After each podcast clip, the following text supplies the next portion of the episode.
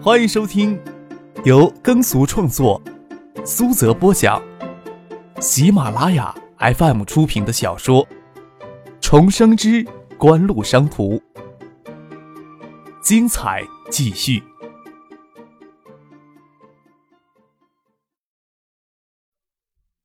第二百五十三集。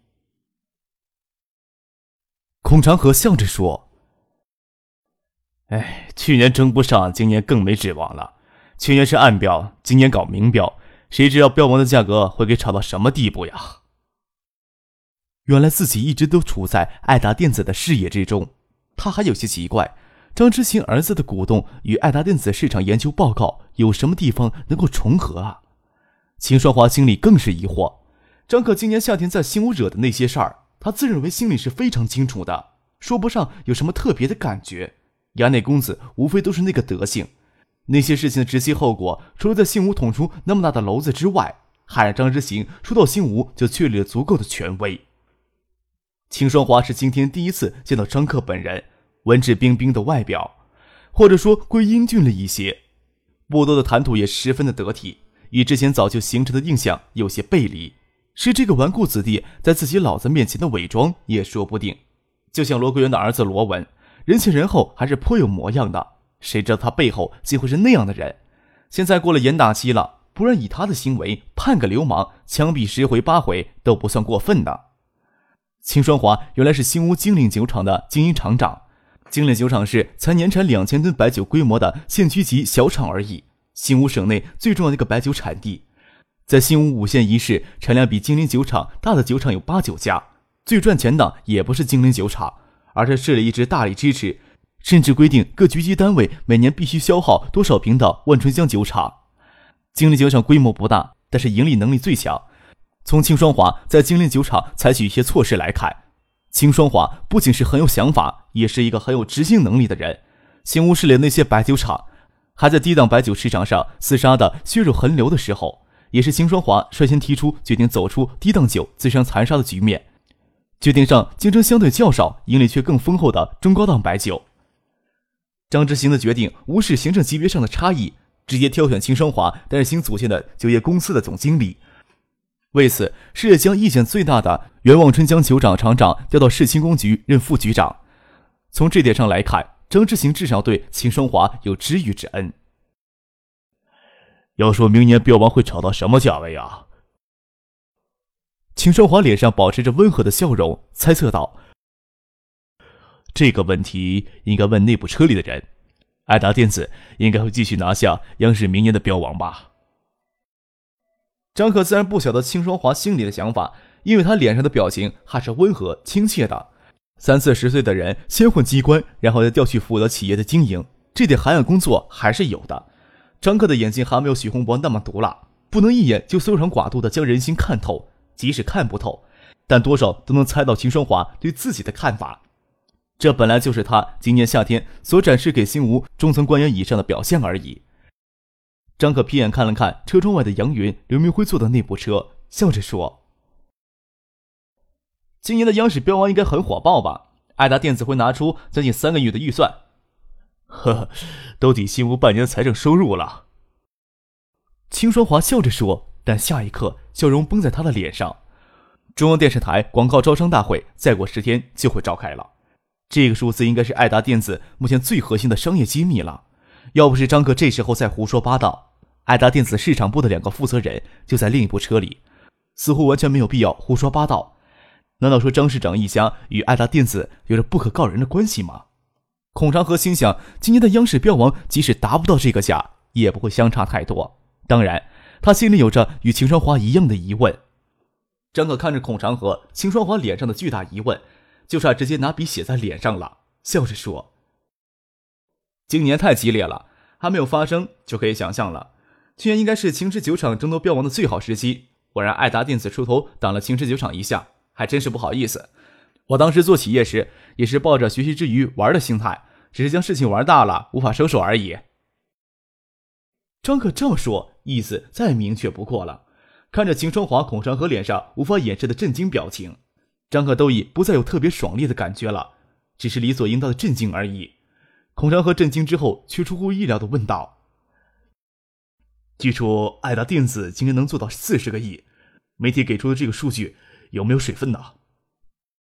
中央电视台要给新界广告招标大会造势，自然要大肆宣扬爱达电子的市场奇迹。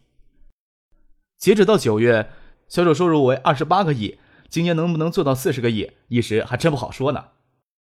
即使达不到，也相差不远。孔长河笑了笑，神色间有些苦涩。八千万的标王创造出四十亿的市场奇迹，要是当时再大胆一些，要是县里对他们再信任一些，授权再大一些，这个辉煌应该属于秦池了。秦双华舔了舔嘴唇，难怪张之行在海州创立海州控股，一帆风顺之际却要离开海州来趟新屋这趟浑水。难怪张之行一到新屋就不知收敛购置豪宅名车，却对刚改制的股份公司的股份不起一丝的觊觎之心。与经营目标挂钩的股权激励制度，完全将他这个董事长排除在外。车子停在别墅前面，秦双华钻出车子，看着副市长张之行刚到新屋就买向这栋三层别墅，自嘲的笑了笑，心里想。人家根本就不稀罕什么了，跟着这样的领导也好，至少不会有特别严重的私心，工作水平都摆在那里。海州控股的改制案例都上新华内参了。张可推开门进了屋，就闻见浓郁的香味儿。魏婶算着时间，差不多将晚宴的菜肴都准备妥当了。餐厅大概是国人最重要的交际场合，在客厅稍作休息，就直接到餐厅入席。秦双华顾视左右，目测了一下，说道。张市长，你家这餐厅倒是比得我家那家房子大了。张之行笑了笑，说道：“这里啊，平时都空着，我们都在隔壁的小房间里吃饭，不然这么大一张桌子，两个人对面坐着说话都费劲儿。十二米长的橡木桌，两个人对面坐着说话是很费劲，还好大家都在两侧坐着，很西餐化的风格。张克倒是担心卫生处理西餐不拿手，闻着纯净的香味儿。”听他妈说，魏省平日里还特地跟世纪锦湖酒店的大厨学手艺。在车里，张克将身份表明，到餐桌上自然就直接进入正题。张克说道：“将新屋市的几家白酒厂拼凑到一起，到底合不合适？我爸还是有些担心的。前后思考了很久，我也提了一些意见。首先，应该重组以望春江、金陵、云池窖三家白酒厂为主。望春江的产量是新吴十多家白酒厂最大的。”一来都是得到市里最坚定不移的支持，但是望春江的效绩实在拿不上台面上。我想秦总一定有这样的抱怨：要是经理能得到市里这么大的支持，每年不要说上缴上亿的利税，两三千万还是没有问题的，对吧？张可抬头看了坐在他对面的秦双华一眼，笑着说：“秦总，你以前是不是有这样的抱怨呢？”张可笑了笑，在车上知道真相之后。汽车上就完全给眼前这个还不满二十岁的青年完全震慑住。一个人对另外一个人的评价很难将财富、地位这些外在因素完全分离开来的。张之行说道：“老秦现在就没有办法有这样的抱怨了，算是小小的损失吧。”诚然，金陵酒厂只是县级企业，秦双华的行政级别还是副科级。张之行知道国人思维里关于行政级别之间的落差。只在几次有限的时间里交谈之后，就将他提升到企业总公司总经理的位子上。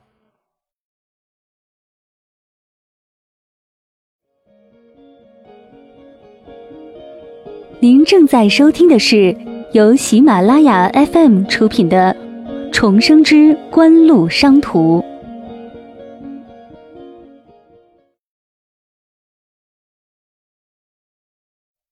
秦双华感激的说。对唐市长的赏识，唯有鞠躬尽瘁，死而后已八个字儿。这些不好听的话不说也罢。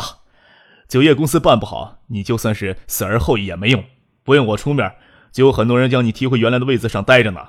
你在金陵酒厂之前是在新川县政府办公室的吧？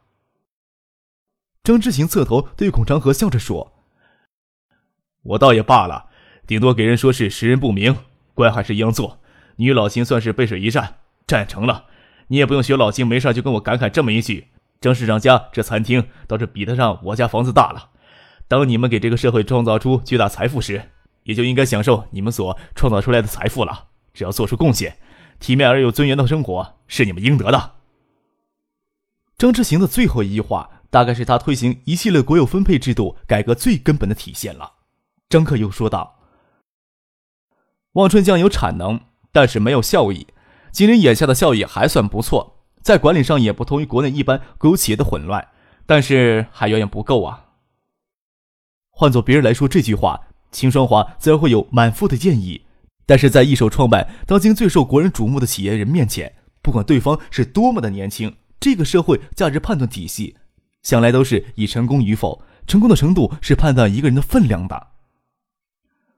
王春江有产能，经理有还算不错的管理，云池酒窖似乎什么都没有，年产量只有千吨左右，管理也很混乱，每个月给工人发足基本工资，不拖欠已经很勉强了。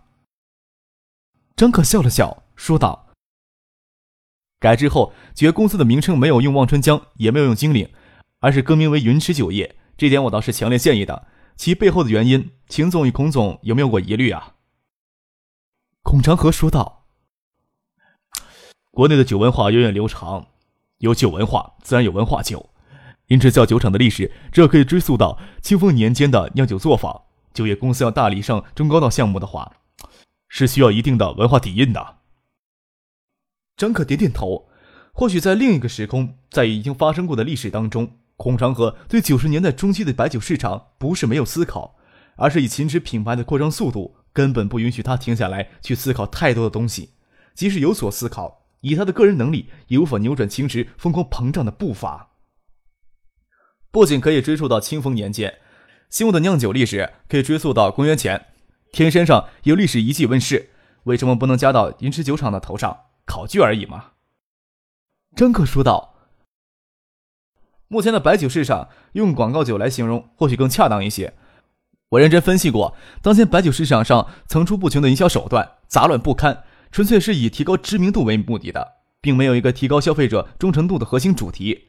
当然，在国内这个消费观念还不算成熟的市场上，广泛的告知也就意味着更大的销量。”消费体系缺乏反思，多么倒胃口的广告，人们也是有津津有味的观看。似乎广告投放的力度有多大，市场有多大。这种不成熟的市场有一个明显的特点，那就是一旦广告投放力度稍弱，销售也随之下降。孔府宴酒厂便是鲜明的案例。去年呀，他们拿下央视的第一届标王，销量是多少？今年他们将央视标王空手相让，销量又是多少呀？云池酒厂要在白酒市场崛起，就必须要认真考虑这种现象。我想，金池酒厂拿下今年的央视标王，有孔府宴酒厂衰败的前车之鉴，大概也会拼了命去争明年的央视标王。这么来说，要在市场营销环节支付多高的市场成本，才能维持当前的规模？最终还能剩下多少利润可来分享呀？这些问题都需要思考。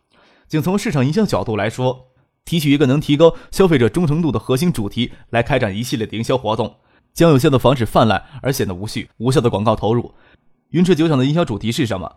我在八月份就思考过这个问题，答案便是为什么我要坚持改制后的酒厂更名为云池酒业，更名为云池酒业，而不取全名云池窖酒，是为了让云池窖酒数百年的酒历史牵到一起做大文章，也是避免云池窖酒在这种，也是避免云池窖酒这种在新屋还有一定影响力的低档酒联系到一块儿。目前呀，整合后的云池酒业产能有两万吨，也融合了新屋当地好几个低档白酒品牌，当然无法一口吃成胖子。酒业公司首先要生存下去，也不能断然就在市场没有开发出来之前就停止低档酒的生产。我想以金陵、望春江等品牌继续在新屋当地推出低档白酒的同时，云池酒业的重点就是直接以云池撬开高中档白酒的市场。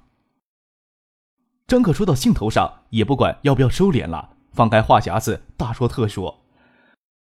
爱达电子做市场的话，进行广告投放，我给出了六个字儿，这些字儿便是。新科技，新生活。无论是隐晦曲折，还是直白遮掩，爱达广告就是要告诉消费者，爱达在为国人更高品质的生活质量而努力着。至少，爱达电子目前市场部的工作还不错。张可特意赞赏的向杨云、刘明辉看过去，又转脸看着对面的秦双华与孔长河。云池酒的主题应该是什么？孔经理刚才说，国内酒历史源远流长，有酒文化，自然有文化酒。我觉得这完全倒是说到点上了。你们看，云池酒厂也拿这六个字作为市场营销的方针，或许不错。这六个字就是酒文化、文化酒。在另一个历史当中，孔府宴酒、秦池等白酒企业连续三次拿下央视标王，促使国内整体白酒行业进入大营销时代。具体到白酒市场，又叫广告酒时代。秦池与孔府宴酒相续陨落，迫使国内那些商业精英认真的反思，去吸取教训。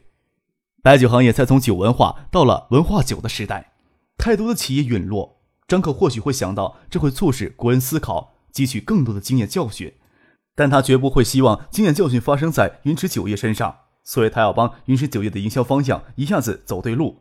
当然，市场营销仅仅是企业很小的一个部分，在其他环节的控制问题上，无论是他爸还是秦双华都有足够的经验，无需说太多。张可甚至欣赏秦双华的性格带有一丝保守的影子，至少不会让云池酒业在市场营销环节上特别的突飞猛进。以至于其他环节不受控制的崩溃。话匣子打开，张克倒不再吝啬他在市场营销方面超越国人数十年的专业知识。这些知识算不上十分的高深，欧美营销大师均有论述。但是欧美的营销理念与国内的现状融合到一起的过程是漫长而且充满血腥教训的。国内营销理念经过九十年代末期的大反思，一直拖到两千年之后才逐渐成熟起来。在旁人看来，张可既然能在他十六岁时候创立爱达电子，那么他在市场营销方面高瞻远瞩的见解已经不能让人大惊小怪了。做非常事儿必须要有非常之处，他若是没有异于常人的商业天赋，要做成那些事儿，那才叫人不可思议呢。新屋的电力供应很不稳定，吃过晚饭还停了半小时的电，到真正有秉烛夜谈的乐趣。期间物业经理跑过来还打招呼。夜里。张克与孔长河、秦双华他们泛泛而论的讨论当今国内的白酒市场，话题一直持续到凌晨才散。第二天就针对性的讨论云芝酒厂的市场扩张策略。对此，孔长河也有他自己独到的思考。在国内市场有一条屡试不爽的竞争法则，那就是得三北者称诸侯，得京沪者得天下。京沪两地的重要性自然不用说，包括东北、华北、西北三地的三北市场幅员辽阔，人口众多。民生性情耿直，消费心态不成熟，易被广告消息所控制。最适合创业阶段的产品冲进去打市场，也不会遭到一线产品的强烈狙击。很多在国内市场获得成功的民族品牌，都是从三北市场开始的。云氏酒业走向全国的第一步，就选择在华北。华北地区天气寒冷，喝酒人众多，也是对白酒企业有利的一个重要因素。孔长河过些天就要去河北打开市场，张克明天要乘飞机赶往香港。当夜就离开了新屋，梁克珍总不放心他们夜里行车，坚持让他们坐夜班的将轮去省城，傍晚出发的客轮顺水而下，明天早上凌晨就能到省城。这样，杨与刘明辉还可以继续随行，一路顺水，一路顺水而直行到海州就可以了。作为特等舱的乘客，张克与傅俊、杨云、刘明辉他们比其他乘客先上船。从新屋走，没有什么豪华游轮可乘，客轮顶层几套客房，勉强可以称得上是特等舱。通道两侧分布着一些舱室的小门，走进去也是堪比一般酒店标准间而已。不过有可供洗浴的卫生间，就让张克很满意了。